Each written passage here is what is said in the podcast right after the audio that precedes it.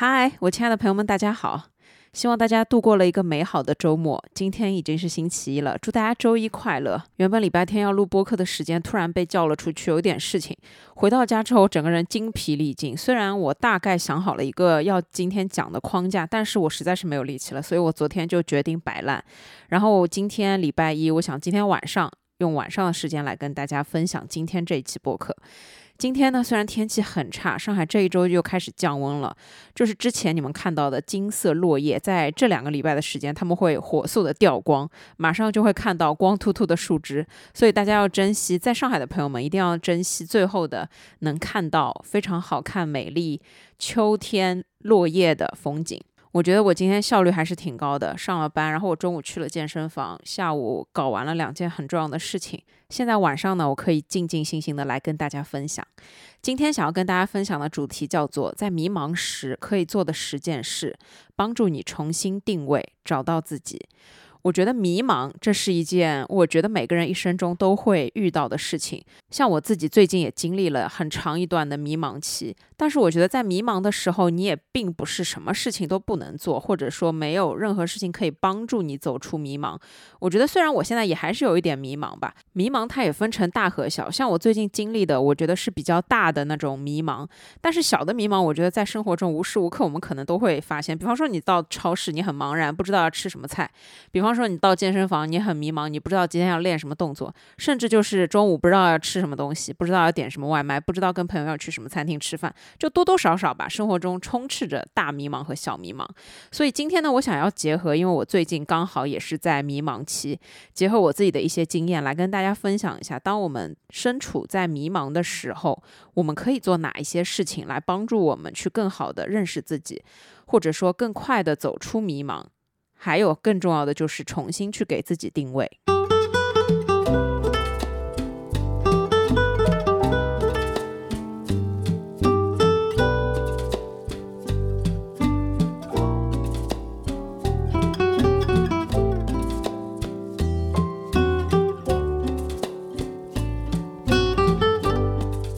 首先，我们来说一下迷茫是什么。迷茫是一种情绪状态，指的是对未来的方向、目标或者意义感到困惑和无助的心理状态。人们在面对不确定性、挑战和压力的时候，往往会产生迷茫感。迷茫通常伴随对自我认识的困惑，以及对生活意义和目标的迷失。不同年龄段的人都有可能体会到阶段性的迷茫感，这是由于不同生活阶段面临的挑战和发展任务所不同带来的。在青少年的时候，个体身份和独立性的建立是首要的任务。他们对于学业、自己的考试成绩、自己要去考的学校、人际关系，以及走出学校之后的职业规划、自我发展这些问题，会感到困惑和迷茫。在二十多岁的时候，是成年早期，通常呢会面临着职业的规划、身边一些亲密关系，甚至婚姻关系。经济独立这一些生活大事，这些任务呢，也可能会导致对未来有迷茫感和焦虑感。那在中年的时候，一些人可能会面临家庭的责任、事业的成就以及相关的自我成长等等的问题，对自己已经实现的目标感到满足，但同时也会面临很多新的目标。更何况在你建立了自己的家庭、有了小孩之后，你更加会面临到很多新的目标和意义这一种方向型的迷茫。之后是老年期，老年期可能会带来一些对于生活意义、工作意义和人生价值的反思。很重要的一个时间节点就是退休。很多老年人在退休之后，对于生活安排和社交圈这一些的调整问题，也会在一定程度上引发迷茫感。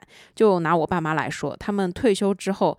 在这件事上，确实也花了一段时间去调整自我。刚退休的时候，他们两个人也确实是很不习惯的。后面找到了自己的节奏和方向，就慢慢好了。刚才呢，是我查到的一些关于迷茫感的定义和在我们每一个人生不同的年龄阶段会面临不一样的迷茫感的一些方面。那接下来呢，我觉得要从我自己的自身出发。当我们在面临迷茫的时候，这一段时间可能是人生中非常难熬的一段时间，因为迷茫和焦虑它还是有一点不一样，但它们有一些相似，都是对于不确定性的一些。没有安全感，而我觉得迷茫更重要的是，它会发生在一些巨大的变化之后。也就是说，当我们每一天，平安无事，每一天都这样子度过的时候，是不会突然之间陷入到迷茫的。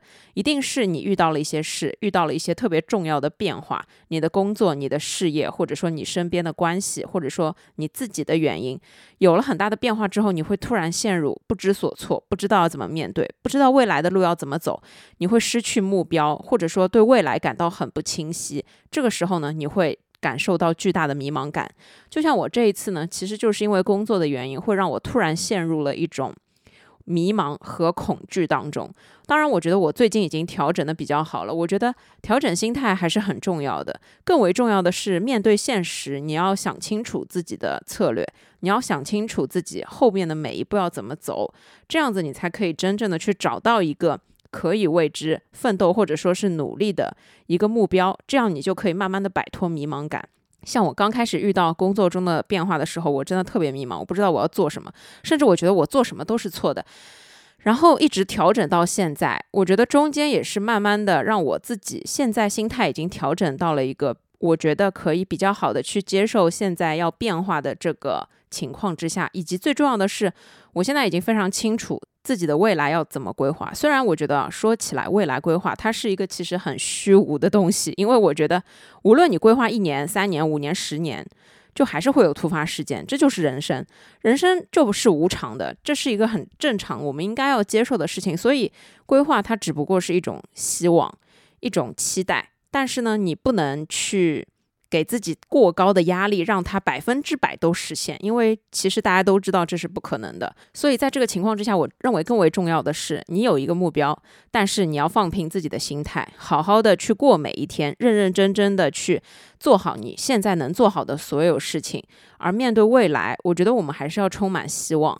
就是身处在迷茫期的时候，很重要的一个点是我自己感受到什么事情好像都没有意义。这种无意义感，我觉得才是迷茫最恐怖的一个地方。因为很多时候，你知道你做很多事情的意义，你就会很有动力，你就会有明确的行动。但是，就是当你感觉自己付出所有努力好像都没有回报，好像都没有意义，所谓的没有意义的这个时候，你会放弃，你会觉得好像现在做什么都没有。但我这里我想通的一个核心呢，就是当你在迷茫的时候，你也要知道所有的事情，其实你只是在为你自己做，你只是在为你更好的走出迷茫期，你只是在为你更好的去为了以后的每一天而做。其实不是没有意义的，只要这件事情是你自己真真切切体会在里面，只要是你靠自己双手去做的，无论是业绩也好，无论是应该完成的工作也好，或者说你今天啥都不想干，在家摆烂也好，无论是正向的努力也好，还是就是放任自己先自由散漫的度过这一段时间，归根结底都是为了你自己，都是为了让你去更好的从这种迷茫中走出来。我觉得我秉持的一个点就是，任何发生的事情都是有意义的，自己的所有行动、所有想法也都是有意义的。所以在这个层面之下，只要你觉得现在在迷茫期，那么其实你做所有的事情也都是有意义的。无非是你要知道一个点，迷茫期它只是暂时的，我们一定会找到我们愿意为之奋斗的目标，好好的去努力的生活，这个才是重点。那接下来呢？我觉得从我自己的经验出发，来跟大家分享一下我自己在迷茫期可以做的十件事。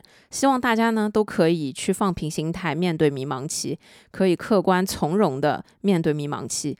当然，我也希望大家可以从，如果你现在真的很迷茫，那希望大家听完这一期播客，给到一些灵感，让你们尝试性的去做一些事情。无论如何，一定要知道，迷茫期它只是暂时的，把它当做是重新认识自己、重新给自己定位的一个机会。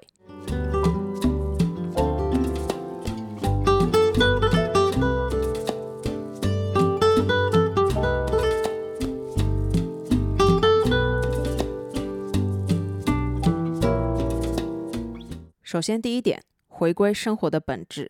我觉得这件事是当我刚刚面临工作中的巨大变化之后，我体会到的。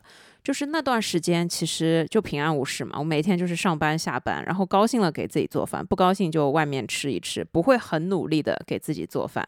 可以这么说，我是一个爱做饭的人，但我不是每一天给自己做饭的兴致都这么的高。后来当工作中出现了这样一个巨大变化的时候，我立刻就陷入了非常迷茫的状态。但是呢，我还是一直保持记录的习惯。我印象当中，就是在那一周的周末。我在家里剪片子，然后我就收集了很多那一周的一些生活的碎片，然后我就发现那一周我真的很认真的在给自己做饭，就是给自己规划好三餐，就是吃的很健康、很干净，基本上都是带饭。然后在剪片子的时候，我就有时候会想那个主题要怎么写，然后我突然就想到一个主题，就是当你焦虑不安、当你迷茫的时候，应该要回归到生活的本质，因为生活的本质它不会离你而去，它可以给你力量，反而会给你鼓励。这样想完了之后呢，我突然就意识到，回归生活的本质这件事情其实是挺重要的。在我们生活工作特别忙乱的时候，我们其实很难去回归到生活的本质，很难真正的有心思、静静心心这样子给自己安排三顿饭。就是认认真真的去生活，认真生活这件事，它一定是需要付出的，它需要很长的时间和你的精力，因为这件事是自己给自己做，它特别需要你自己给自己留出时间，自己给自己创造动力。我记得以前我跟大家分享过，我是一个很爱去菜场的人，因为菜场就是一个充满烟火气的地方，我到哪里去旅游，我都要去当地的菜场逛一下，有机会的话，所以我其实是一个特别热爱菜场，我是一个热爱生活的人。但是呢，其实繁忙的工工作，像我们这种打工族。我们周末偶尔是需要睡懒觉的，那周末其实没什么机会去菜场，而且我周末又特别喜欢玩，或者说又有很多自己要做的事情，再加上工作日一到五你上班下班，基本上没有什么机会去跑菜场。我爸妈在的时候，他们会去负责买所有的菜，有的时候问我要吃什么，我就让他们顺便带回来。但是我自己其实已经很久没有去菜场了。然后当那一个礼拜我特别迷茫的时候，突然有一天下午，我妈说她要去菜场买什么什么菜。我突然就站起来，我说跟你一起去。当时我就变得特别高兴，我不知道怎么形容啊，就是就那几天我真的没有任何让我开心的事情。然后当我妈说她要去菜场买一点东西，我就觉得说，哎，我可以骑上自行车跟爸妈一块儿去逛菜场。就是这件事情令我很兴奋。首先是因为它太久没发生了，其次就是当下我觉得这是一种小小的期待，就像我喜欢逛超市一样的。我只要想到去超市，我就开始快乐了的那种心情是一样的。然后那天我就跟我爸妈一块儿去逛了菜场，逛了菜场，只要一进菜场，我真的我整个人就觉得有非常足够的安全感。就是你会觉得生活就是应该脚踏实地的买菜做饭，这个就是生活的本质。而且你在买菜的时候，你会看到其实菜场有很多人，他们都来买菜。在这一刻，你会发现大家的生活其实差不多，就是每一天为了三顿饭而操劳。但这个时候，我觉得我是被治愈的，就是我觉得生活的本质它其实就是这么的普通，它其实就是今天。想吃什么去菜场买回来，然后给自己做，满足的吃完这一顿，再开始思考下一顿吃什么。这个就是很简单的生活。但是当我们的生活节奏太快，当我们的工作压力太大的时候，我们其实根本就不想做饭，因为你想到做饭，你想到的是买很累，洗菜很累，烧饭很累，最后你吃完可能也就十分钟、十五分钟，但是收拾厨房也很累。是的，这些事情真的都很累。但是我想了一想，它会比我的工作累吗？其实他真的没有我的工作累，我觉得我的工作是劳心，但是做家务它只是单纯的劳动，你是不会觉得心累的。所以第一点，我为什么要说回归生活的本质？我不知道大家是不是爱做饭的人，因为我问过我很多身边的同事和朋友，其实不是很多人都愿意做饭。但是很神奇的一点是，大家在对于你带饭来吃。的时候，他们都会问你啊，这是你自己做的吗？我每一次都回答，对，这是我自己做的，而且这是我今天早上十分钟做完的哦。这个时候，我的同事往往都会表现出一种非常羡慕，然后很赞赏的那个神情。然后我每次都会开玩笑说啊，那下次我做饭之前发个信息给你，如果你也要的话，我今天就做两人份。我说其实也很简单，他们就很高兴。就是我问过很多身边的同事朋友，他们很喜欢自己做饭的这种氛围的。但是其实他们不愿意自己做饭，或者说他们很少机会自己做饭。很多同事在公司里面，我看到他们天天就是吃快餐、点外卖，好像带饭的永远会带饭，吃外卖的永远不会自己做饭一样。然后呢，我就问了坐在我身边的一个女生，我问她平时会不会自己做饭，她的回答是这样的：她会做，但是呢，她做饭特别慢，所以呢，她不喜欢做饭，因为她觉得这件事情很麻烦，所以她每一天都是叫外卖。我说，那你在生活中有没有任何你喜欢做的事情？他说他收拾啊、打扫啊、擦灰啊这些，他其实都是可以的。我说什么叫可以的？他说就是不排斥，但是相比做饭是更喜欢一点。就是相反的，打扫这些事情他是愿意做，而且他说我一边打扫的时候也会觉得心情很愉快，也会觉得是在享受生活的这样一种状态。但是做饭他就不行。我想说的是，如果是一个不太做饭的人，那么你做饭速度的确会很慢。其实像我自己。我就算是已经做饭频率算高了，但我的手速也不算很快的。除非我今天想好，就是策略性的去加快这个效率，一个锅子搞定所有，那么一定是快的。或者说我今天就水煮一切，那么肯定是快的。只要但凡牵涉到一个水煮一个炒，就是但凡牵涉到两个锅子，或者我要弄两个菜以上，那么我的效率其实也没有很高。但是这件事情其实就跟其他的所有我们做过的事情是一样的，一旦你的量上来，你的时间效率就会变快。就是如果你天天做饭，肯定效率是会变高的嘛。那如果你一直不做饭，或者说你很少做饭，那速度肯定是提不上来，就肯定弄一次你要折腾很久。但我想说的就是，生活的本质没有这么麻烦的。就有的时候，你就算是在家煮个麻辣烫，其实也很简单，你只要切一块火锅底料，在锅子里面把它化掉，加水，把所有的菜扔进去就 OK 了。生活中其实有很多这样子细枝末节的事情。当我们在生活压力很大的时候，我们没有心思去做这些事情。但是当你迷茫的时候，与其你不知道自己应该忙些什么，与其你不知道自己应该把时间花在哪里，那么还不如静静心心的给自己安排好一日三餐，让自己回归到生活的本质。回归到生活本质的同时，你会想清楚很多事情。就拿我来说，我一开始就很焦虑，我觉得啊，我第二天就没有工作了啊，我找不到新的工作了啊，我对吧？我没有办法养活自己了，我要开始啃老了，就令我非常的焦虑。但这一切只是我的想象，这一切根本就没有发生。那我在回归生活本质的时候，我今天跟我妈去菜场，我发现这个菜怎么那么便宜？我发现，我发现我四块钱买了五个红薯。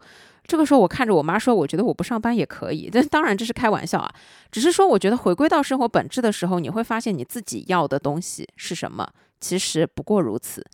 你要的东西并不是那么奢侈的东西，并不是你天天要去买黄金首饰，或者说你天天要出门去旅游这么的奢侈。每一个人的普通生活其实真的没有这么的奢侈，其实就是很简单的快乐。说到这里呢，我想举一个例子。我大学有一个大学同学，我们都是摄影班的。毕了业之后呢，他在一个地方上班，上了一阵子之后，突然就去了云南。他一开始去云南的时候，他就是在当地做旅游摄影师，给人家拍照。我发自内心啊。就是他是直男摄影的代表。后来呢，我就关注他的朋友圈，他一直在云南。这个时候呢，作为一个旁观者，我就会思考一个问题：那他的收入来源到底是什么？他拍这样的旅游照片，是不是真的能挣到钱？后面呢，当然随着旅游的发达啊，你们都知道，在什么沙滩上有那些摄影师，几百块钱十张照片，对吧？那几百块钱他在云南当地其实是可以过得很好了。那他可以解决自己的温饱，所以他才会一直待在那里。所以这就不是我们要去好奇的事情了，这这是一个事实情况。后面他是在云南待了一年、两年、三年、四年、五年，现在已经我不知道七年还是八年了，他还是在云南。然后他每一天的朋友圈就是退休生活，你们理解吗？当然也偶尔穿插着他带旅行团，然后给人家旅行团的人拍照，可以挣一点零花钱。当然我不得不说，他现在的摄影水平也比最早他过去的时候进步了非常多，因为他常待在那里，他知道什么景最漂亮，而且呢，他会吸引他的一些客群，你们懂吗？就是。呃，它会吸引到那些追求自然摄影的那种客群，而不是就是你打开小红书上面把自己修的很夸张的那种写真摄影，不是那样子的，是一种自然式的。所以他就在云南长待了下来。当然，有没有买房这种事情我是不知道。不过呢，我要说的就是，原本你以为的不可能的生活状态，其实在现实生活中已经有人做到了，而且有很多人都做到了。这种状态不应该让我们焦虑，而应该让我们抚平自己的焦虑。而应该让我们在迷茫期的时候多一个想法。所以呢，这一点我想要说的是，回归到生活的本质，你可以看清楚，你的生活其实真的很普通。其实前两期的主题都是我在这一段回归生活本质的时候想出来的。我发现，只有当你真正的静下心来，沉淀到自己的生活当中，你才可以找到自己生活的动力，你才可以找到自己未来前进的一个方向。因为你现在的生活，其实就决定了你现在的这个人。其实这件事是可以决定我们的未来的。虽然你现在觉得很好吃的东西不一定未来觉得很好吃，但是如果你是一个喜欢吃包子、喜欢吃面条的人，那么十年后你大概率还是会喜欢吃包子、喜欢吃面条。你没有必要强行的让自己在未来赚很多钱，然后去吃很贵很贵的米其林。有很多的焦虑都是靠想象得来的，在没有发生这些事情之前，所有的焦虑都是浪费时间。所以在生活中去寻找自己生活的动力，是在迷茫期我觉得很重要的一件事。在说到裸辞或者换工作的时候，很多人都会说：“我准备先空一段时间，我准备先 gap 一段时间。”那其实，在 gap 的时候，你可以干嘛？无非也就是回到自己的生活当中。我觉得，无论你在什么样的人生状态吧，生活对每一个人来说都很重要。那生活的动力就来自于你自己想要的生活的状态。而在你自己的生活状态里面认真生活的时候，你可以感受得到。你自己是个什么样的人？你自己是一个要什么样子的人？这个时候你就会变得很踏实。更重要的是，当你变得踏实的时候，你的情绪才可以比较的稳定，你才可以去好好的思考一些东西。但是在此之前，很重要的就是要给自己好好生活，好好去回归到生活这样的一个机会。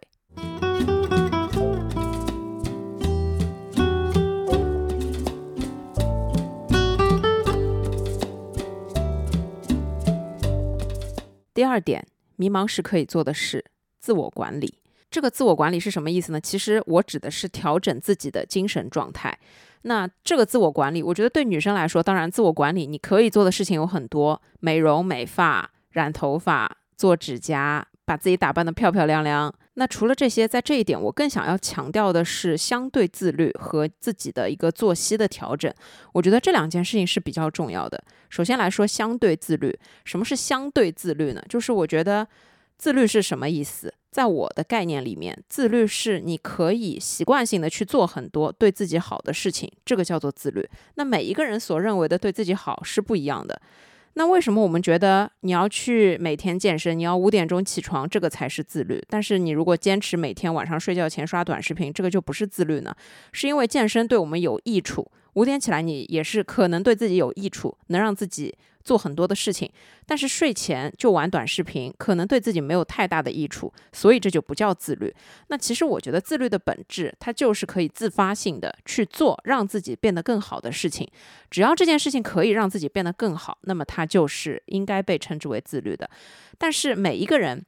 什么对自己好，其实是不一定的。如果我是一个每天看八个小时电视的人，我如果每天只看三个小时的电视，这中间少看的五个小时，对我来说就已经是自律了。这个自律，我觉得并不是单一的。呃，我一个礼拜锻炼三次，现在我每天都锻炼，这个才叫做自律。其实不是，这个所谓的好和不好，都是自己去判定的。所以这里为什么我说它是一种相对自律的状态？那为什么我觉得在迷茫期是可以相对自律呢？是因为在迷茫期的时候，你不知道要做些什么，对吧？你觉得做什么事情都没有用，那么这个时候是自我管理最好的一个机会。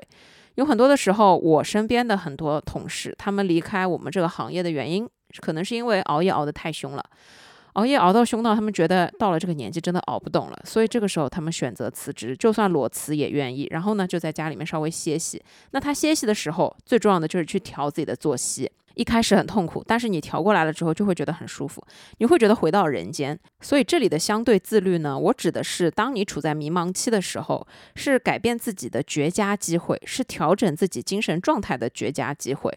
我这么跟你举个例子，像我之前工作很忙的时候，真的会顾不上去健身，然后也会久坐不动，反正就是动态的这个运动为零。那个时候我其实能感觉到自己的四肢非常的沉重，我不知道你们有没有这感觉，就像是四肢被灌了铅一样，就是你已经很久没有拉伸了，你已经很久没有运动了，很久没有去活动自己的筋骨了，你会觉得自己硬邦邦的，像一块石头一样。后面呢，因为你反正都很迷茫嘛，那我中午就该健身健身，下班了以后没事儿我就该健身健身。那去了健身房之后，你才会觉得自己活过来了。我觉得在你迷茫的时候。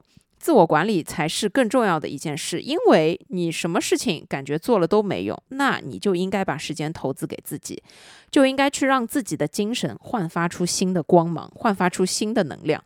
我觉得健身真的还挺神奇的，当然健身只是这么多你能做的事情里面的其中一件事情。我前段时间真的就是只要有时间，我就花在自己的事情上面。只要我发现睫毛不剩几根了，我就立马约时间去补；只要我觉得指甲这个颜色我不喜欢了，我立马就去换掉；只要我觉得今天可以挤出时间来，我就会冲到健身房里面去。就算可能瑜伽垫上稍微活动活动，你也真的也是舒服的。前两天特别有意思，我在办公室里面坐着，我的那一块区域只有我一个人，所以呢，经常会有经过的同事来坐下来跟我聊天。然后这天呢，就来了两个女同事。然后呢，他们一开始当然也是略带沉重的在讲这件事情，因为大家都不知道后面会怎么样嘛。讲着讲着，我就站起来拍拍他们的肩膀，我就说：“不要去想这么多，马上就要到圣诞节，马上就要到元旦了，朋友们，该休假休假，该烫头发烫头发，该弄指甲弄指甲。然后他们两个人一听，觉得我说的非常有道理，然后两个人动作非常一致的从凳子上面唰的站了起来。今天晚上我去约个烫头发。另外一个说：“你说的没错，我马上就要找时间干嘛干嘛。”突然感觉就有了目标，就是你去研究这样一些负面的消息，对自己是没有意义的。但是你调整自己的精神状态是有意义的。而且我是说，精神状态这个东西。女生的精神状态，大家都知道，出门跟不出门可能两个样子，洗头跟不洗头两个样子，可能我今天捯饬自己跟不捯饬自己两个样子。但是我想说的是，你不可能每一天都非常精致，当然是一个阶段性一个阶段性的。像我都不可能每一天化妆去上班，甚至甚至约会我都不可能每一次都化妆去约会。所以我觉得这是阶段性的。那我觉得在迷茫期的时候，如果你作为女生跟我一样。那就是去调整自己精神面貌最好的时机，这个时候把你自己想做的所有事情都做了，因为这是对你自己最大有最有意义的事情。而且你会发现啊，投资自己，让自己心情愉快，取悦自己，哎，你会发现很多事情好像变得好解决了一点。无论什么时候，精精神神的去生活每一天，这个是很重要的。这里很重要的一点呢，我指的就是在这种迷茫的时候，你发现所有的事情对你来说都不知道、都无解、都未知。那这个时候，你只有去控制自己可以控制的事情，控制自己就是最大的你可以控制的事情。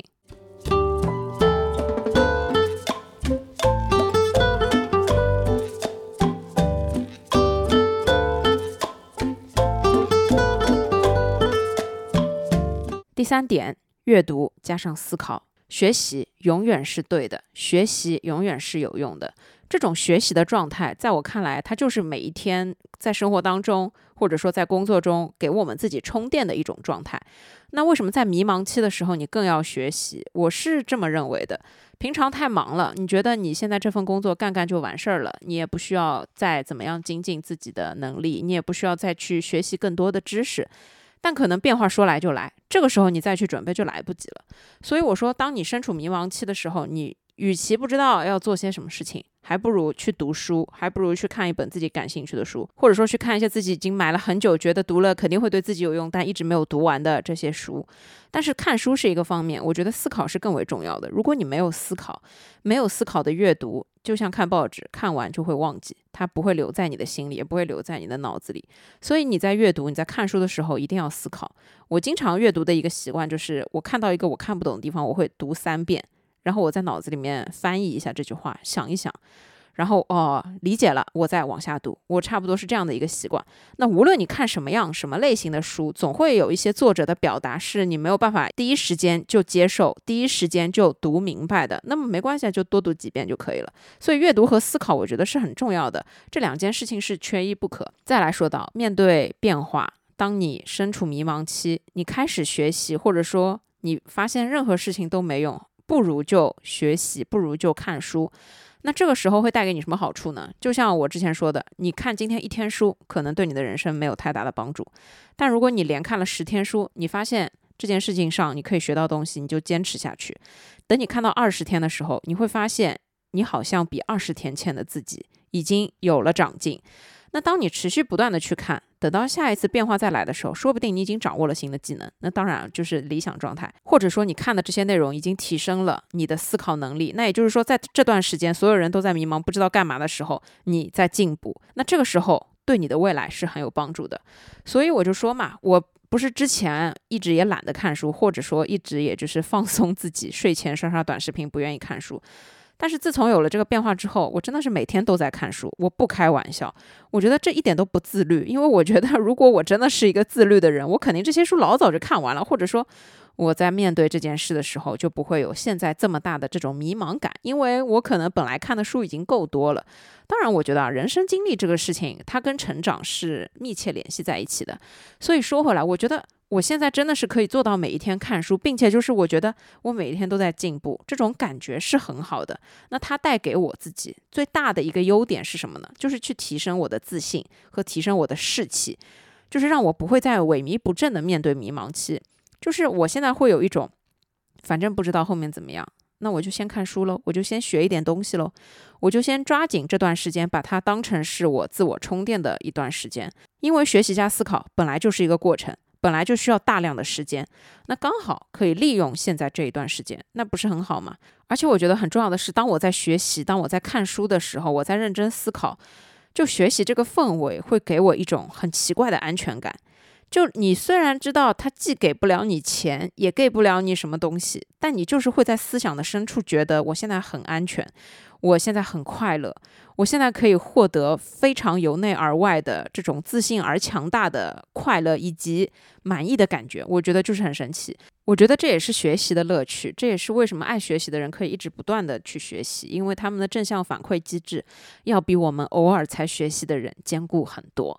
所以呢，我觉得阅读加思考，这里不限于任何的书籍，或者说我觉得听播客也很好，去学习知识也是一个非常有效的途径，甚至是看视频课的这样一类学习也是非常好的。只要能让你产生思考的东西，都是你在学习的一种表现。所以我觉得呢。当你在迷茫期，不如拿这个时间用来学习，因为这件事也是用来投资你自己，你是不会后悔的，而且你是能吃到最终的红利的那个人。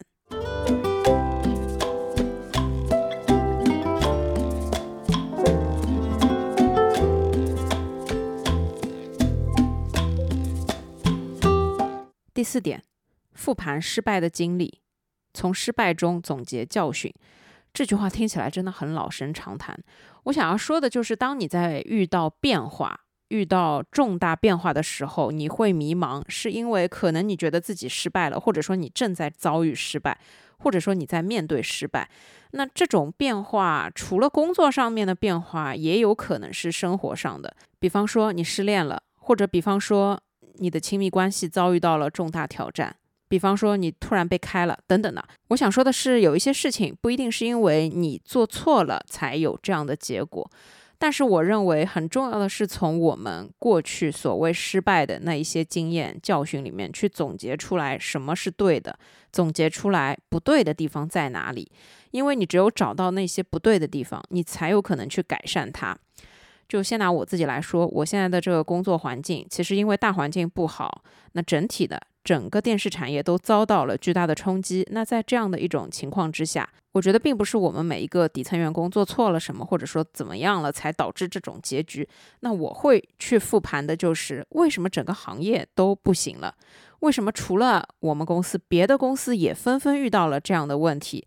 那么具体的问题到底在哪里呢？大的经济环境不好，可能只是一个大的因素、背景因素，但在每个公司、不同的企业当中，是不是都会有每一个企业不同的问题？所以这个是我之前很有兴趣去研究的。我会去研究为什么那么多大厂都裁员了，每一个大厂裁员的原因到底是什么？看一圈之后，会让我获得一种什么信息呢？就是啊，我也没那么焦虑了，因为其实。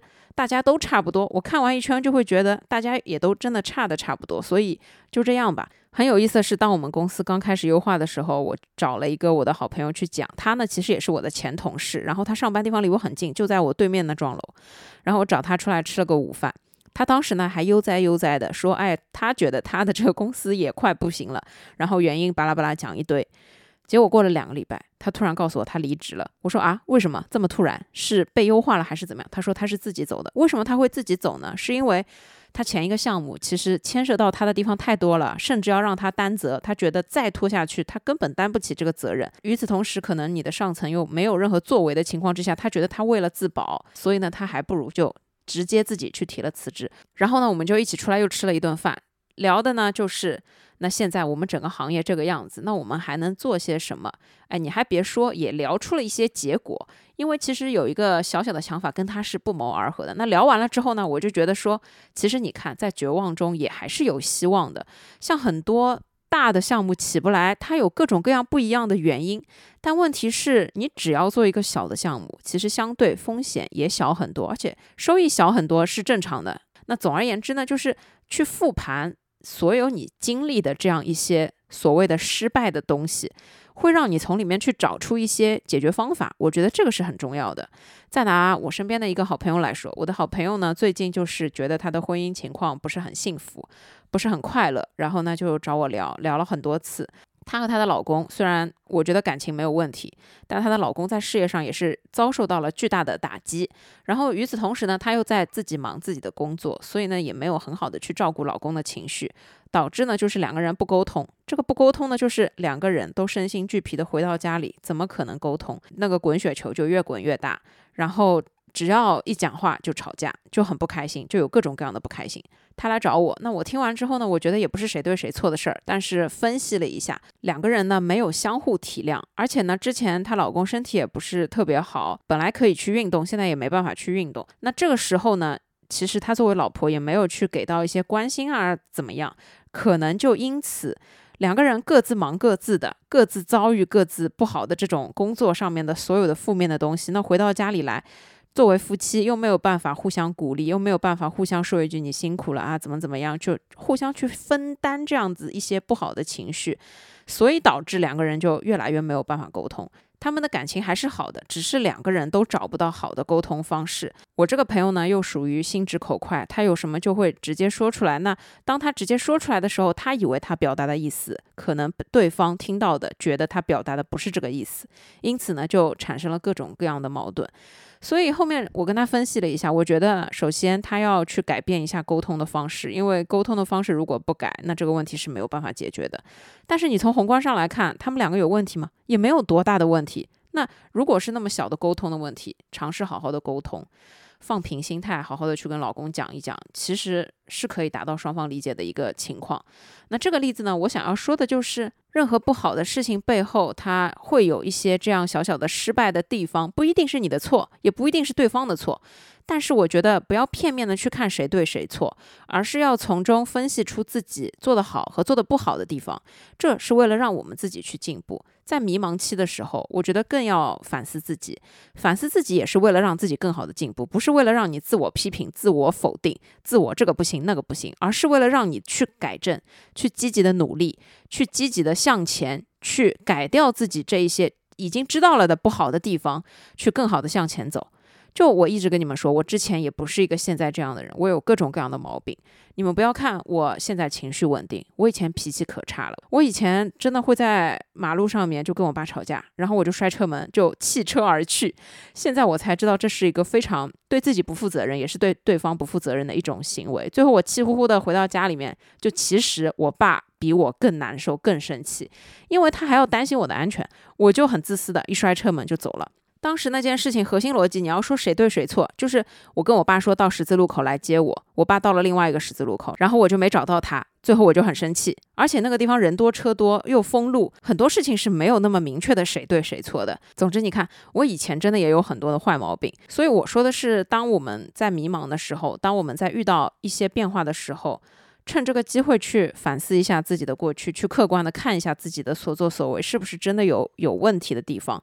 有有问题的地方，我们就改正它。那以后我们一定会做得更好。更重要的是，这也是重新认识自己的一个机会，让自己进步，让自己看到自己身上有问题的地方在哪里，你才可以更好的向前走。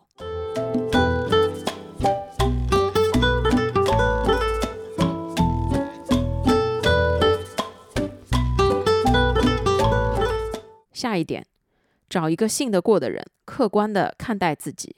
提出自己身上的一些问题，我觉得我们在迷茫期的时候，往往会去想我们的未来到底要怎么办，我们下一步到底要怎么做。这个时候，你光靠自己坐在家里面想，可能是想不出来的。你需要去跟朋友讲，你需要去跟爸妈讲，你需要去跟你信得过的人讲。那随着你在讲的时候，其实有很多人是愿意给你出谋划策的。我之前不是见了很多的朋友嘛，每一个朋友都给了我一些建议。我觉得我听到大家的建议之后，真的对我来说都还是挺有用的。但是更为关键的就是，与此同时，他们也会跟我说一些我身上的问题到底在哪里。比方说技能过于单一，比方说我现在从事的这个工作时间过于长，导致我可能换一个完全新的领域是不太合适的，等等等等。大家就会跟我讲很多。其中有一个其实是我很信得过的一个同事朋友，他也是我的前同事，他就非常直接的跟我说。他说：“你的问题在哪里？你知道吗？”我说：“我不知道。”他说：“你就是没有很好的职业规划。”我说什么叫职业规划？他说对啊，你就是不知道。他说你以为你在这个工作的种类里面可以做一辈子，或者说你换一个，比方说是制片项的。他说对你做制片项的确实是可以一直接所有不同的项目，但是你做的。东西永远很单一，你就是有一点想要做这个事情做到退休。说完之后，那我问他什么是职业规划。后来呢，他就跟我分享了一些关于跳板要怎么找的这么一个概念。他说换工作的一个逻辑，这个其实我也知道，就是你想要做这个工作，但你没有工作经验，你就先去最苦最累，但是有最大影响力的这家公司打工，然后他就可以成为你的跳板。他说我的问题呢，就是在这家公司的时间过长。虽然你中间换了很多的岗位，但对别人来说，你就是只在这一家公司待过，会认为你的工作技能是非常单一的。所以呢，我现在最主要的，如果想要换行业，是需要去找一个跳板这样的一个存在。其实呢，道理我都懂，大道理我也都懂，但是其实真的像他所说的，我没有一个特别明确的职业规划。什么是特别明确的职业规划？就是我真的会以为我现在在这做的不是也挺好的吗？那做个五年、十年，但是你要问我十年后你在做什么，其实我是不知道的。虽然这件事我觉得也并不能靠想象去想，就是你也不能去期望自己十年后做上 CEO 什么这样子的一一个想法，但我觉得你至少要对自己的未来有一个框架式的认知。就比方说。你找一个工作，你是要学东西，还是要赚钱，还是要待在里面退休？总得满足一样。所以呢，他提醒我的就是，我可能真的对于工作这件事情上面。就不像我对于生活的要求这么高，我觉得凭良心讲就是这样子。所以在他跟我讲完了之后，我觉得确实，嗯，他的话可以参考一点，因为这些问题都是我自己没有办法意识到的。所以我觉得，在你迷茫的时候，一定要去找一个相信的人，不管是让他给你出出主意，还是让他给你一点建议，又或者说是让他评价一下你现在的情况和你未来的一个走向。当然，我觉得一个靠谱的、负责任的、真正的好的朋友，值得信任的朋友是非常重要的。这件事的一个。基础自己看待自己，永远我觉得不够客观。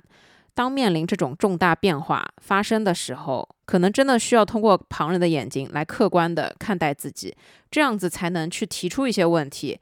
提出了问题，你才能有解决问题的方法，才能有接下来的一二三。我还是这句话，每个人一定有优点，同时也有缺点。自己可能只知道自己的优点在哪里，永远不会愿意承认自己的缺点是什么。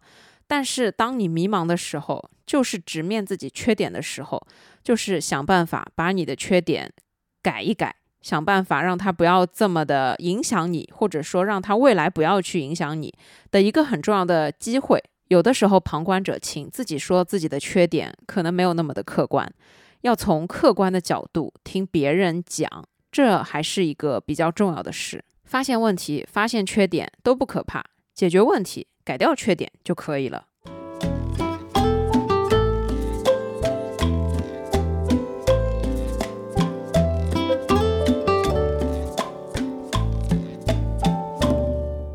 第七点，在迷茫的时候一定要做的事情，保持清醒。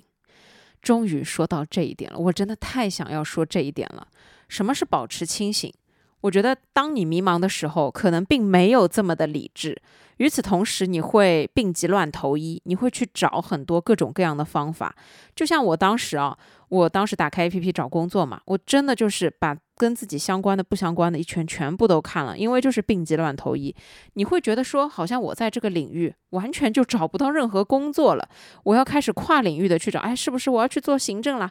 然后我就疯狂的看了一大堆。后来我想了一想。这个状态其实并不合适我，呃，当然，我其中有一个朋友说，可能当你工作了一段时间，很多年了的时候，去 A P P 上求职可能并不是一个好的选项。这个时候呢，你可能更要注重一些熟人的推荐。那后来呢，我就想，保持清醒是很重要的，因为当你病急乱投医的时候，如果真的中了，你去还是不去呢？当然，我们可以骑着驴子找马，但我并不认为我可以。放下一切，直接去从事一个跟我学的、跟我工作经验完全没有任何关系的一个领域的东西，我不可能会有热情的。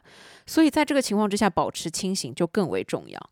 那保持清醒的另外一层意思，我想要说的就是，虽然我们可能在面临迷茫的时候，都想要去挖掘一下自己，都想要去做一些看起来好像是捷径，或者说是看起来是快速成功的。这样一些方法。但是我想要告诉大家的就是，天上是不会掉馅饼的。保持清醒，更重要的意思就是让你不要冲动行事，不要轻易的上当受骗。为什么是上当受骗呢？是因为其实是这样的，现在社会。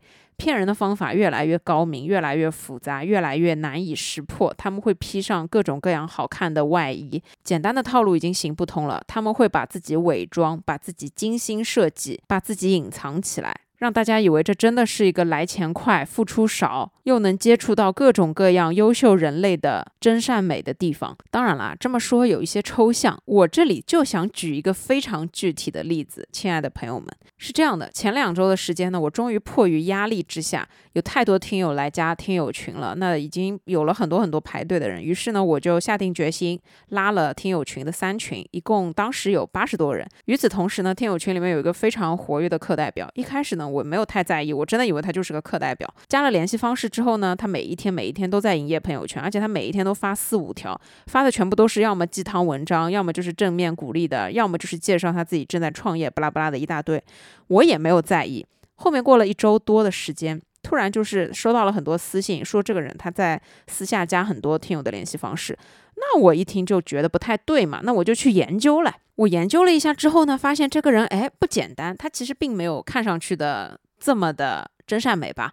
然后呢，我因为以防万一嘛，我就又问了几个我比较相信的、信任的听友，我觉得他们也是有一定判断能力的。我就把他朋友圈截图发到那个群里，我就问他们：你们感觉是什么样的感觉？是不是江湖骗子？他们一看就觉得，嗯，确实是江湖骗子。那他骗什么呢？我来简单的跟大家讲解一下，我实在是太想说这件事了，因为当时发生了这件事之后，后面过了两三天，我就把他踢出了群，然后我还在群里面说啊，现在终于大家可以恢复了平静。我其实心里面还是有点愧疚的，为什么我没有早一点去发现？因为这样会给大家造成不好的观感，甚至就是我怕有听友上当受骗，你知道吗？所以我就是很想要利用播客的这个平台去讲我自己内心想讲的东西。听友群也真的是给我提供了不少生活中的播客素材。有一种通过不断发展下线会员或者称为招商来获取利润的销售模式，涉及者通常被要求投资一定数量的资金购买产品或者加入会员的资格，然后通过招募更多的人来加入，以此获得回报。在实际操作中，往往这个行为会以漂亮的承诺和高额的利润来吸引人，但实际上只有少数人能够真正的获得丰厚的回报，大部分的人可能会遭受损失。这件事情的本质逻辑是建立多层次的销售体系，让底层的会员不断发展下线，上级的会员通过下线的销售和招募获得利润。这种模式往往会涉及虚假宣传、对会员不实的承诺或者诱骗，以及对下线会员的高压销售和招募。讲完了，我相信大家有清楚脑袋的，一定听得懂我到底在讲些什么。那一开始我确实没有在意，他每一天发的朋友圈都是一种积极向上、给你正能量的感觉。那我之前不是有讲过嘛？每天坚持发朋友圈、发鸡汤的是卖保险的，那他这个行为本质就很像卖保险的，但是他又超过了这个卖保险的好多倍。因为卖保险呢，它其实本质上它还是在我觉得提供一定的保障吧，虽然他们的本质逻辑是很接近的。好，那这个人他的朋友圈全部都是光鲜亮丽的东西，但是只是停留在表面，只是说看起来光鲜亮丽。就比方说他发一个早餐，他发的这个早餐肯定不是实拍，一定是。AI 做出来的，或者说是网上的网图，因为你是很容易分辨的。我甚至一看就知道他们有一个群在分享这些朋友圈的素材，而且这是他们每一天的 KPI，他们每一天都要发这些朋友圈，因为他们为了刷存在感，他们为了吸引人。那他们发在朋友圈，所以他们针对的客户群体就是他们通讯录里面的这些人。我甚至刷到他里面去地铁上加人家好友。然后这件事情就让我突然意识到，哦，那在听友群里面去加人家好友，的确就是一件非常顺理成章，而且又简单、效率又高的事情。他只要在群里面跟大家嘘寒问暖，加你好友，你也不会觉得有怎么样。然后他就是通过每天发朋友圈、发朋友圈、发朋友圈，这样去发展他的线下会员。那天呢，我截了一大堆这个朋友圈的图发到我们的群里面，然后我说的是，我觉得这个有点奇怪，很像那个什么，但我没有证据。后面呢，大家一看都觉得说是，而且说特别的明显。那很有意思的就是他的朋友圈的内容，我来概括一下，叫做自己生活艺术家。他是一个生活艺术家人才平台，大家听懂了吗？我在百度上面搜了一下，没有搜到任何相关的词条，但是也有人在这上面搜了。我现在就告诉你，这就是个幌子。什么生活艺术家？他朋友圈里面没有一点生活的影子，这个是生活艺术家，全部都是批量生产的朋友圈素材，复制粘贴而已。那重点来了，我不是没有证据我确实没有证据，因为你必须要有一个商业的产品，我才可以定性它真的是这个行为。这个产品虽然没有出现，但我知道它一定会出现。在观望了几天之后，这个产品终于出现了。哎，我没有把这个人删了，我留在我的朋友圈里面，我就观察这个产品呢，就是什么什么益生菌，什么什么蛋白肽，什么什么营养，什么胶原这种东西，大家明白了吧？我讲的非常模糊啊，但是我仔细看了一下它主打的那一些成分，它都是用毫克来标的。为什么要用毫克来标呢？一克等于一千毫克。也就是说，你三千毫克其实只有三克，那我为什么不去吃一个鸡蛋？就身为一个看过营养学的书的人，就在面对这种数据的时候，你是很容易去跟人家解释的。那好了，产品终于出现了，那我终于可以肯定，它肯定就是那个行为了。那其实我当下的心情啊，我跟你们解释一下，这是一种非常容易看出来的事儿，但我为什么花了这么久，甚至我一开始都没有这么的注意。就我一开始都不重视，就是因为它包装的太好了。它其实不难分辨，有脑子的人一下子就分辨出来了。但是只要你分辨不出来，没有马上分辨出来，那你就有可能会成为它的潜在群体，因为你是可能会接受这样子一个认知的。他做的所有的活动都是什么花艺啊，都是生活类的，都是什么美食类的。但是你仔细去看这些东西，其实就不是那么一回事儿。我希望大家能听明白我在讲些什么东西啊！就是我来举一个最简单的例子，他发出来的所有朋友圈，什么人才座谈，什么论坛，很多很多人聚集在一起，照片质量都很好。都是用单反拍的，你们就会觉得这是一件很正常的人才论坛，甚至会觉得他好像真的煞有介事。首先，我们要知道，在这个商业社会上面，任何的商业逻辑它都要依靠包装，所以这就是一个包装完好的故事，一个作品呈现在你的面前。在这个时候，靠的只能是我们每一个人的判断力。为什么我说，当你在迷茫的时候，一定要保持清醒，一定要保持理性？我要说的当然就是要避免这种事情的发生，这种看似投机取巧，看似。快速成功的捷径，它其实是不存在的，只不过他是用了这种投机的方式，让自己看上去很厉害，把自己包装的很高级。但这样的成功只是表面的，这样的一种看起来很成功的背后，其实是很脆弱的。最关键的是，当你迷茫的时候，你很容易去相信别人。我相信，就这个人，他也不是平白无故就愿意为这个故事买单，而是不自觉的。在可能自己孤立无助，在可能自己迷茫，可能自己脑子不清楚的时候，就被洗脑成功了，就进入了这个圈套，最后发现不能自拔，那他只能在里面奋不顾身的去努力，去自圆其说，去圆好他自己现在已经进入的所有的这一些泡沫当中。保持清醒肯定是一件很难的事情，但是越在迷茫的时候，你越是要保持清醒。我们千万不要冲动，因为有很多错误的决定就是在我们迷茫冲动的时候去做的。做完了之后，你可能真的会后悔一辈子。那当这一些不好的事情发生的时候，你再后悔是来不及的。世界上是没有后悔药的。所以，我们能做的是保持自己的客观，保持自己的理性，保持自己头脑非常的清楚。无论你在任何情绪困扰的时候，你都要知道，保持冷静，保持正常的思考，保持清醒，才是你最应该做的事情。不要在冲动的时候去做任何决定，不要在情绪上头的时候轻易的去踏入别人已经帮你做好的一个任何的圈套。这些事情呢，对我们自己来说是可以避免的。所以呢，这一点非常重要，就是要提醒大家，在迷茫的时候，尽管迷茫，不要害怕，这是个过程，迷茫迟早会结束。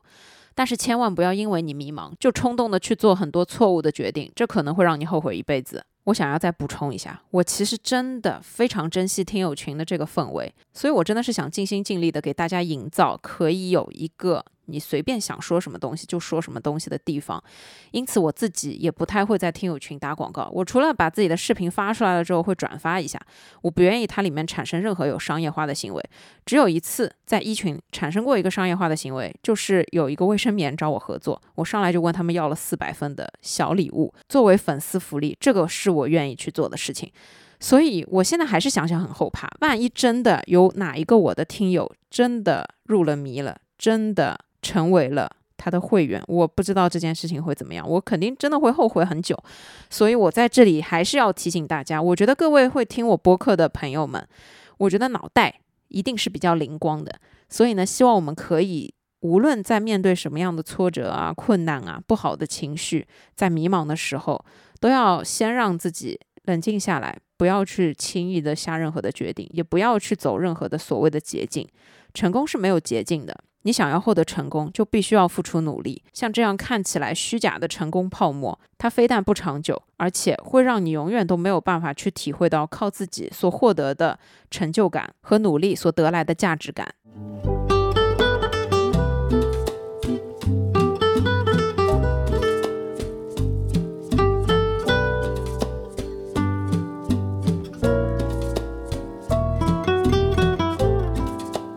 下一点，在迷茫的时候，非常适合对自己从头到底的重新审视一遍。我觉得审视自己这个方法，它适用于还挺多的迷茫的状态。比方说分手的时候，它是适用的；比方说当你遇到了情感问题的时候，你是适用的；比方说你的工作有了变化，要换工作的时候，也是适用的。它是一种自我对话。审视自己的概念呢，其实就是你现在有什么。你能做什么？你擅长的是什么？你喜欢的是什么？你不喜欢的是什么？你去把它想清楚。最重要的是想清楚你现在要的是什么。先拿工作来说，当我工作了那么多年，我要换工作，那首先我会去列举我在工作当中学会的核心技能是什么。我肯定会写办公软件、沟通、协调。一些特定的专业知识，一些特定的项目经验等等的，在我写下来的这些东西之后，我就会开始思考这里面哪一些是非我不可的。比方说谈判这件事情，哎，可能你换一个人去谈就会有不一样的结果，那么可能这是我擅长的。比方说这个里面的专业知识，那这个专业知识在这个领域有用，换了一个领域会有用吗？没有用。那如果换到哪一些领域，它也是有用的。划分清楚自己能做的、擅长的。可以一直做的这些东西之后，再问问自己，你想要的到底是什么？像我，我就会问自己，你想要的是什么？是一份特别特别高薪，但是特别特别累，忙到没有时间休息，忙到要熬夜加班，忙到没有个人生活的这样一份工作吗？肯定不是。那么再换一句话说，是不是一份特别特别轻松，但是学不到任何东西，对自己？没有任何长进的东西，显然也不是。然后通过不断的去问自己，你想要做的究竟是什么？你想要的究竟是什么？你会把你一个非常模糊的概念，慢慢的去细化，最后它就会明确到一个职位。就我之前跟你们分享过，我朋友问我你想要做什么方面，我答不上来，因为我好像还没有细分到这么的细分。现在我已经想得很清楚了，通过不断的自我审视，通过不断的询问自己。我已经给了我自己答案。那这件事情它是需要时间的，不是说你今天觉得迷茫，你明天就可以想出这个答案。不是的，是我自己通过把前面所有的事情都一件一件做过来之后，我发现我才终于有这个思考的能力去审视自己，去好好的问自己要什么，不要什么。所有的这些，它我觉得对我来说是一种顺序，或者说是一种流程。就比方说，我只有回归生活本质了，我才不焦虑。我不焦虑的时候，我才可以自我管理。我自我管理的时候，我认为读书很重要。我在读书很重要的时候，我觉得我可以反省自己，反思自己有哪些做的不够好。与此同时，我要去找目标，所以我找一个我相信的人去问。问完了之后，我来问自己，我到底要什么东西？就是你们能感受得到，这是一种。不是说你今天觉得迷茫了，你立刻选一件其中的事情做，你就会马上变得不迷茫的。不是的，每对每一个人来说，走出迷茫，找到自己的重新定位，它都是一个过程，它都是一个时间，它都是需要你为之付出一些什么东西的。但是你所有的这些付出，都是在为了你自己，都是在为你自己去做，让你自己能有时间，能有心情，能有情绪。能有清晰的头脑去理性客观的去思考自己，所以审视自己，我自己才是核心。我可以给我自己答案，我可以知道我要的是什么。在这个过程当中呢，我又见了一个朋友，我这个朋友特别有意思，他今年刚刚裸辞，在裸辞之前，他其实也不是一直不间断的在工作的，他可能就是觉得自己要找个班上上去，找了个班上上，做的实在不开心了，他今年就裸辞了。裸辞了之后呢，他告诉我，他一开始也是有一点焦虑的，但后面呢，焦虑了一段时间，他发现他现在就想通了，如果说他的理论就是快乐工作、快乐玩耍。快乐玩耍是他生命中不可分割的一个部分，那么他就不会一辈子任劳任怨、很操劳的去上班、去工作，而是反过来，我先玩耍，等我玩耍好了，呃，稍微有压力了，我去找一份工作，我去做一段时间。这里我觉得也没有任何的谁对谁错。虽然在老一代的观念里面，哎，年轻人这样不稳定，哎，年轻人只知道追求自己的玩乐，但我觉得退一万步来讲，快乐人生就是应该自己说了算。什么样才是快乐人生呢？我如果上班上到重度抑郁症，救了十年也救不回来，这绝对不是我要的快乐人生。那我如果在外面疯狂借钱玩十年，玩的倾家荡产，背了一屁股的债，这显然也不是快乐人生。那我能给自己的快乐人生做主，就是从中找到一个平衡，就是我工作一段时间，休息一段时间，再工作一段时间，这又何尝不可呢？我觉得这是非常可以的一件事。所以这是我朋友处理他自己的一种方法。那这也是在他审视自己之后，觉得自己需要的，其实也就是这样子而已。所以在你经历迷茫期的时候，给自己一点时间，给自己喘口气，去好好的跟自己沟通沟通，认知一下自己，了解一下自己，是很必要的。那除了工作，在你面对感情问题的时候，其实也是一样。比方说，你现在刚分手，从一段你比较满意的关系中被分手了，或者说从一段你非常不满意的关系中分手了。这个时候，你一定也会多多少少的感到一些迷茫。这种迷茫呢，我觉得更重要的是，你要客观的去了解自己。什么叫客观的了解自己？我们一直说下一个会更好，其实不是下一个会更好，而是我会变得更好。因为随着我变得更好，我看人的眼光也会更好。与此同时，下一个对我来说才会更好。那这一段失败了，它的原因是什么？我们之间存在的问题到底是什么？一二三四，你要罗列出来。这些问题和你有关系吗？这些问题是不是你在面对他的时候就会这样子？先把这一段过去感情中的所有问题罗列出来，再看和自己有没有关系。任何一段感情的破裂都不是一个人单方面造成的，我觉得都是双方有一定的责任。就拿我之前我朋友那对小夫妻出轨。那他出轨也只是最终的一个结果，但是在他出轨之前，两个人的婚姻就已经出现了多多少少的问题，就很多事情是一样的。所以，当你在审视自己的时候，你不能刻意的去忽略自己所有的问题，忽略自己所有的不对的地方，而是其实要从自己不对的地方想办法去改正。就举个例子，我以前脾气不是特别差，我以前谈恋爱的时候也真的脾气特别差。当然，我后面总结出来的原因是因为我本来就对这个人很不满意。我一直不断的在妥协，到最后你就会爆发，到最后你就会觉得他这里也不行，那里也不行，产生的结果就是你对他的时候脾气特别差，两个人一直不停的吵吵吵吵。但其实核心逻辑是我不够了解我自己，他完全就不匹配我的诉求，他就不是我想要找的那种理想中的人，所以才会有那么多的问题。那归根结底，审视自己是为了让自己知道更多的去了解自己。比方说，之前有听友在群里面提到说。好像是有一个男生力气很小，拿一个什么东西的时候就拿不动，然后他看到这一个情形就觉得，嗯，自己一定要找一个强壮的、有体魄的、拎得动重的东西的这样一个男生。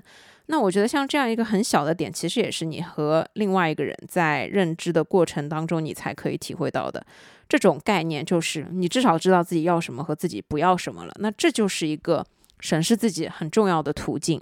所以说，只有审视自己之后，你才可以自己给自己。答案给自己正确的答案，让自己下次遇到这道题不要再重复的做错了的答案。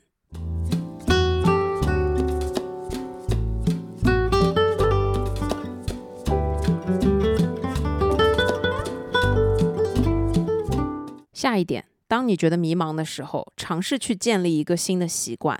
这里新的习惯，我想说的是可以帮助自己的习惯，无论是什么。对于每一个人来说其实都是不一样的。但为什么在这个时间节点一定要去建立一个新的习惯？是我觉得说，建立习惯这件事，它不仅帮助我们变得更好，反而它可以让我们提升自己对自己的肯定，让自己感觉出来一件事，就是原来没什么事情是我做不到的。哦，原来习惯的力量是很强大的，原来我自己还是可以的，就是。当这样一种可能全世界都对你是负面反馈，都在批判你，或者说都是觉得你不行的这个时候呢，这些是假象。就并不是因为你自己真的不行才导致了很多的结果，对吧？你要知道，有很多的事情确实跟我们的努力是没有任何的关系，它不成正比。所以这个时候你不要觉得你不行，你去建立一个新的习惯，只要能帮助自己的都可以。拿我自己来说，真的就是看书。我健身的时候就会，我做有氧的时候就会放一个电子书在上面。我以前呢就听听音乐，觉得哎，今天就这样快乐的过吧，不会刻意的。但是我现在真的就是坚持每一天在看书，我只要有时间的时候都会看。一点书，无论是在早晨，无论是在中午，无论是在下午摸鱼的时候，还有可能是在晚上睡觉之前，或者是我在健身房的时候，我会抓住每分每秒去尽量的看书。我觉得看书是我养成的一个真的坚持了每一天的一个小习惯。那每一个人对于习惯这件事的定位是不一样的，他还有可能是每一天下午泡一杯茶。也有可能是每天给自己做一顿饭，或者说是每天起床之后叠被子，事无巨细，任何事情都可以。但是这些事情完成了之后，你一定会觉得你自己是可以的，你一定会觉得自己是对自己有正面反馈的。这些一定是帮助你的一些习惯，但每一个人的生活情况不一样，能帮助你每一个人生活的习惯一定也不一样。如果你不习惯睡前刷牙，你现在养成习惯每天睡前刷牙，这就是个好习惯。或者说你养成了每一顿吃完饭之后都去漱口，这一定也是一个好习惯。或者说你每天坚持梳头两百下，这绝对也是一个好习惯。这可以举的例子太多了，但核心的呢，就是养成一个好的新的习惯，这个过程会帮助你，会帮助你去建立对自己的另外一种认可。在这个迷茫的时期是很重要的，因为我们只有。积极我们的心态，只有觉得自己可以，我们才真的觉得自己可以，我们才可以往未来走，我们才敢往未来看，才会敢于去计划。所以呢，你在迷茫期，我不知道每个人的迷茫期多久，可能是十天，可能是一个月，甚至更长。但是在这段时间里面，只要你给自己养成了一个能帮助自己的习惯，它一定会留下来，并且你会觉得自己是有用的。而且你也会一定或多或少的获得这个习惯带给你的一些好处。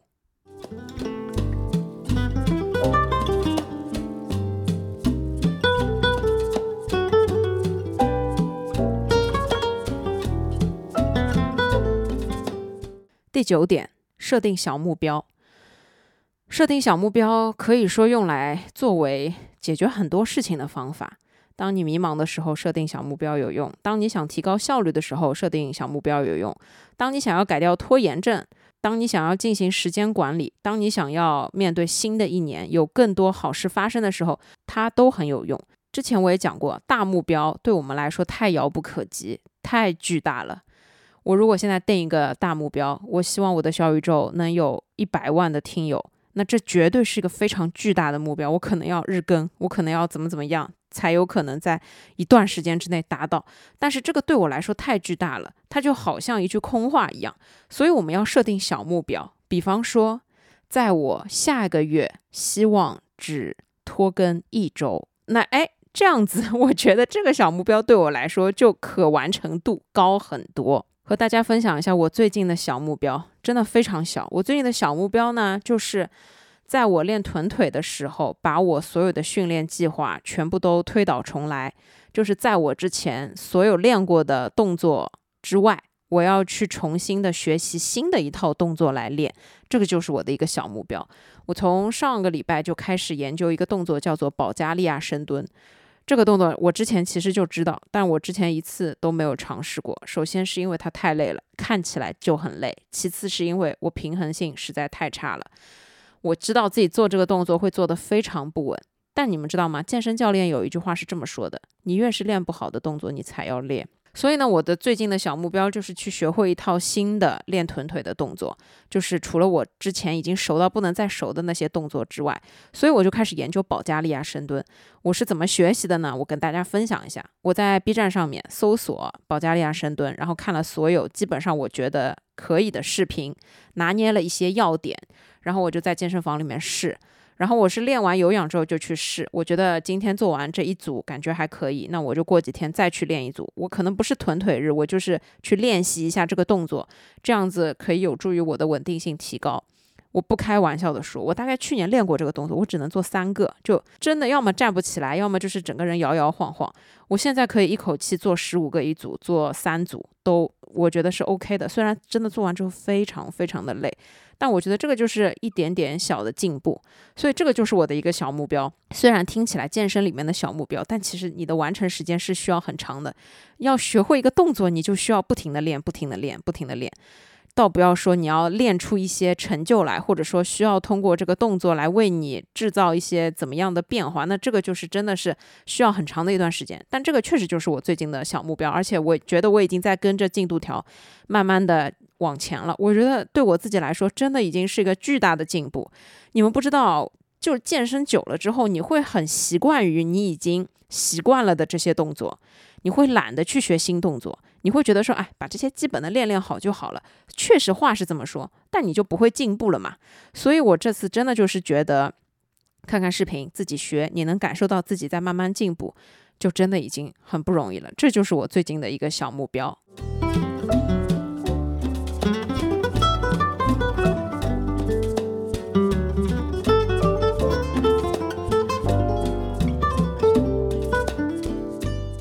最后一点，最重要的还是专注当下。这个专注当下有两层意思，一个呢，我觉得也是对于我现在的一个工作状态，我还是非常的专注当下。就是在虽然公司摇摇晃晃、动动荡荡的这个时候，我依旧还是应该坚守好我自己的岗位，做好我该做的事。所以我还是专注当下的在做我自己所有该做的事情。只要没有收到任何的通知，只要没有任何的变化。那我就应该认认真真的工作下去，这个才是我当下最应该做的事，而不是像我可能刚开始就觉得哎非常的颓废，就觉得没动力，觉得哎算了躺平吧躺平吧。但其实这样是不对的，因为如果你该做的事情不做，可能会有更不好的结果嘛。所以我现在的心态就是专注当下，这是一个层面。第二个层面，专注当下就是去享受现在应该要享受的一切东西。很多人说这是属于我们这一代的下岗潮，这是属于每一代人的一个困局。其实我是认同的。那当你在面对困局的时候，是只有焦虑这一种状态吗？是只有迷茫这一种状态吗？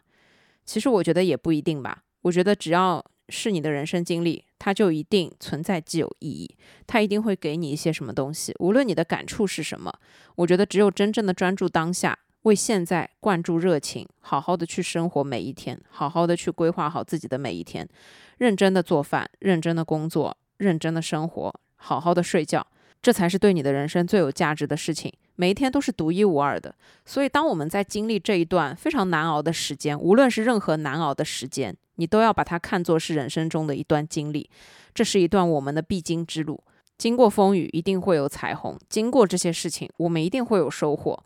所以，这种专注当下，我觉得更重要的是指不要被迷茫牵着鼻子走。越是这种时候，越是要好好的去过每一天。在这个时候呢，你会发现，虽然大家的心态都不好，虽然大家的状态都不好，但是好好生活的人一定会获得更多的东西。刚开始在迷茫期的时候，我真的觉得非常的无望，我真的觉得非常的无力。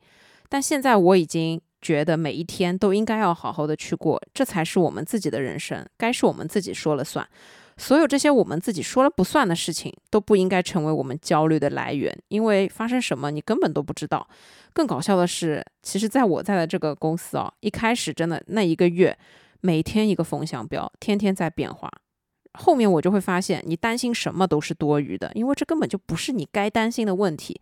你就好好做好你该做的吧，你就好好想想明天吃什么吧，你就好好想想自己做饭应该要做些什么花样吧，这才是最重要的核心。所以我觉得专注当下的去过，一定比你浑浑噩噩的过要好过的很多。因为当你在专注当下的时候，一定会有所收获，一定也会有一些让你开心的事情发生，不可能所有的事情都万念俱灰的。我觉得迷茫归迷茫，真正的强大就是在你面对所有事情的时候，都可以真正的做到从容不迫，都可以真正的很好的立刻去专注于当下。因为其实大家都一样的迷茫，这种情绪状态的摆脱一定需要一段时间。但如果你不专注当下，你浪费的就是每一天的时间。所以，亲爱的朋友们，我想说，当你迷茫的时候，有一件事情很重要：想到什么就去做，想去哪里就去，想吃什么就去吃，想看什么电影就去看，想放假就放假，想去公园坐着看书发呆就去公园坐着发呆。有的时候就是这样一些，可能让你觉得。以前没有时间做，现在真的突然很想做，那就去做。很想去游乐园，那就去游乐园。很想跟朋友出去烧烤、去露营，那么就组局就去。我上个礼拜去了一趟动物园，我非常非常的高兴和快乐。其实就是拍脑袋的，但是说去就去了。很多的时候，你想要做很多的事情，只是缺一个理由。那专注当下就是最好的理由。在迷茫期专注当下，我觉得是一个更好的理由。抓住今天，专注当下。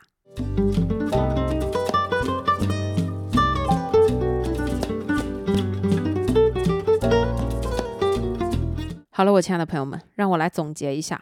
我觉得，当我们面对迷茫的时候，会感到害怕，会感到恐惧，会感到不知所措，这些都是非常正常的事情。因为迷茫，它就是这样的一种情绪。但是，当我们在遇到变化的时候，我们一定要知道。幸福的本质是靠自己走出迷茫，靠的也是自己对自己的认知。你要坚定自己的信心，你一定要有很强的意念，你要相信这件事会好起来。你要知道，你一定会走出迷茫期。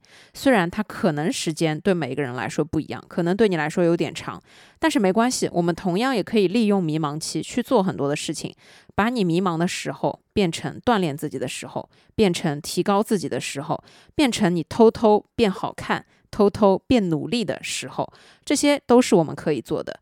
与其迷茫，与其焦虑，与其放眼那些所有不受我们控制的东西，不如去好好的抓住那些我们可以控制的东西。我们的情绪可以自己控制，我们的生活可以自己控制，我们吃什么可以自己控制，如何让自己开心，其实也是可以让自己控制的。只要不要把心思太过于。强的放在迷茫这件事情上本身，你就会发现你能做的事情真的有很多。我所说的只是结合我自己的个人经历，我相信我们每一个人在走出迷茫期的时候都会豁然开朗，都会发现啊，你看我做了这些事情，现在我就一下子豁然开朗了，说不定好消息突然就会来呢。其实我们谁都说不准明天会好或者是坏。我们可能连天气预报都没有办法真的百分百准确，那我们又何必去担忧那些所谓的未知的未来？抓住今天，抓住美好的当下，抓住你能看到的、你已经拥有的所有的一切东西，这些都是你生命中已经存在的，对你来说很重要的东西。无论如何，迷茫是正常的，每个阶段有每个阶段的迷茫也是正常的。迷茫不是在倒退，不是在后退，也不是在退步，不是因为你的原因，不是因为你的全部错误才导致了迷茫，只是我们每个人都会暂时需要这样一段时间去沉淀自己，去思考自己的未来，去给自己放一个小小的假，按下一个暂停键。我觉得这个才是迷茫最大的意义。我亲爱的朋友们，以上呢就是我今天想要跟大家分享的东西，希望你们听得开心。无论你现在在干嘛，都祝你可以顺顺利利，身体健康，身体真的很要紧。